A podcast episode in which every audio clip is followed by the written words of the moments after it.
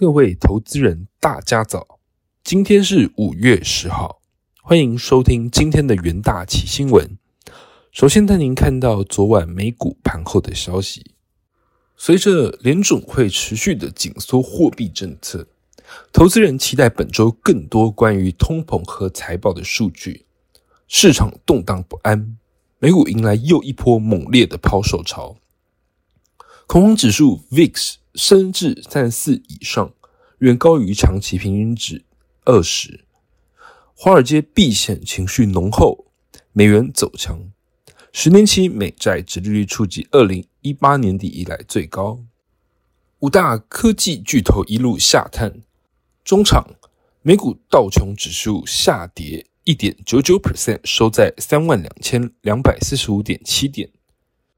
纳斯达克指数暴跌四点二九 percent，收在一万一千六百二十三点二五点。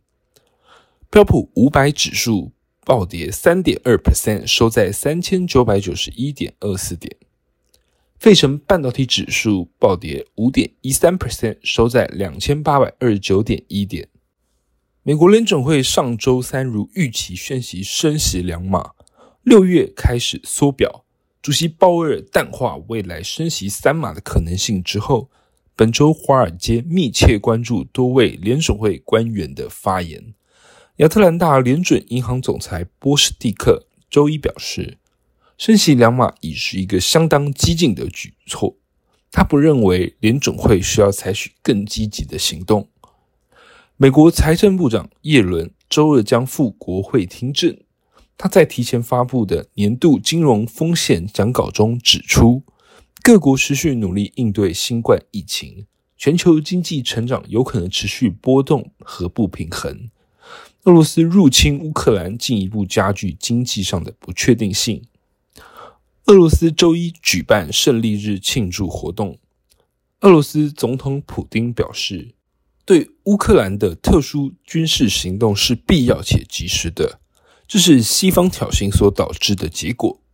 此前，七大工业国组织宣布同意禁止俄罗斯石油进口，或逐步淘汰俄国石油。同时，美国首次将俄国天然气工业银行列入制裁对象。在能源盘后部分，沙地阿拉伯国营石油公司宣布将调降欧洲、亚洲和地中海地区六月所类别原油价格。地中海地区降价程度最大，而美国价格没有变动。六月主力阿拉伯轻质原油出口至远东的价格，相较阿曼与杜拜基准均价每桶高出四点四美元，低于五月的价差九点三五美元。主要考虑到沙地阿拉伯担心失去市场份额，所以愿意为亚洲的消费者做出如此的让步。俄罗斯的乌拉原油。交易价格较布兰特原油折价二四点五美元，这对尚未加入西方制裁俄罗斯的亚洲消费者很有吸引力。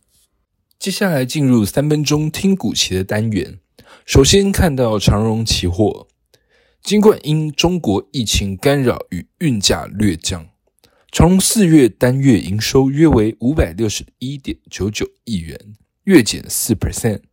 展望二零二二年 Q2 需求面可能持续面临欧美高通膨以及战争等逆风影响需求，船商透过弹性减班、跳港调整班次，使运价仅有个位数的跌幅，呈缓步而非大幅的下滑，整体营收有称。上海有望于五月陆续解封，六月因集中出货。后续迎来传统旺季，有望推升长荣二零二二年 Q 三量价齐扬。此外，二零二二年长约签订价格成长两到三倍，进一步推升运价，因此预估第三季营收季增九 percent，营运展望人佳。五月九日，长荣期货下跌四点八七 percent，回测十日均线。接下来看到合金期货。合金管理层表示，十二寸订单动能较佳，而六寸及小尺寸的产品订单出货仍然维持在一以上的水准。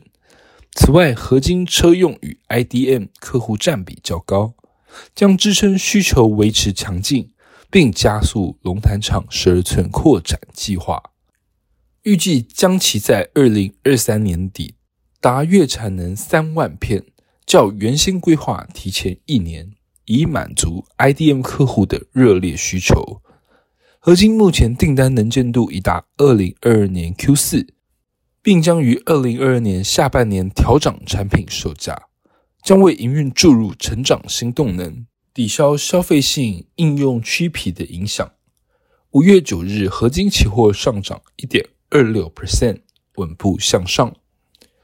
接下来看到联咏期货，二零二二年 Q one 由于消费性产品需求下滑，联咏客户进入调整库存的阶段，影响联咏中小尺寸驱动 IC 因手机需求疲弱，季减约九 percent。此外，联咏也首次确认液晶面板需求疲软和潜在的 TDDI。大尺寸驱动器 IC 的库存调整可能会落在二零二二年第二季，影响第二季财测毛利率可能下滑至四十六至四十九 percent。近期因乌俄战争、中国风控以及美国升息等因素影响，手机、TV、PC 与 NB 等消费性产品销售疲弱，加上驱动 IC 叠价的隐忧未除，因此保守看淡联咏的营运概况。五月九日，联咏期货下跌二点一九 percent，连续四日收黑 K，趋势表现疲弱。以上就是今天的重点新闻。明天同一时间，请持续锁定元大奇新闻。谢谢各位收听，我们明天再会。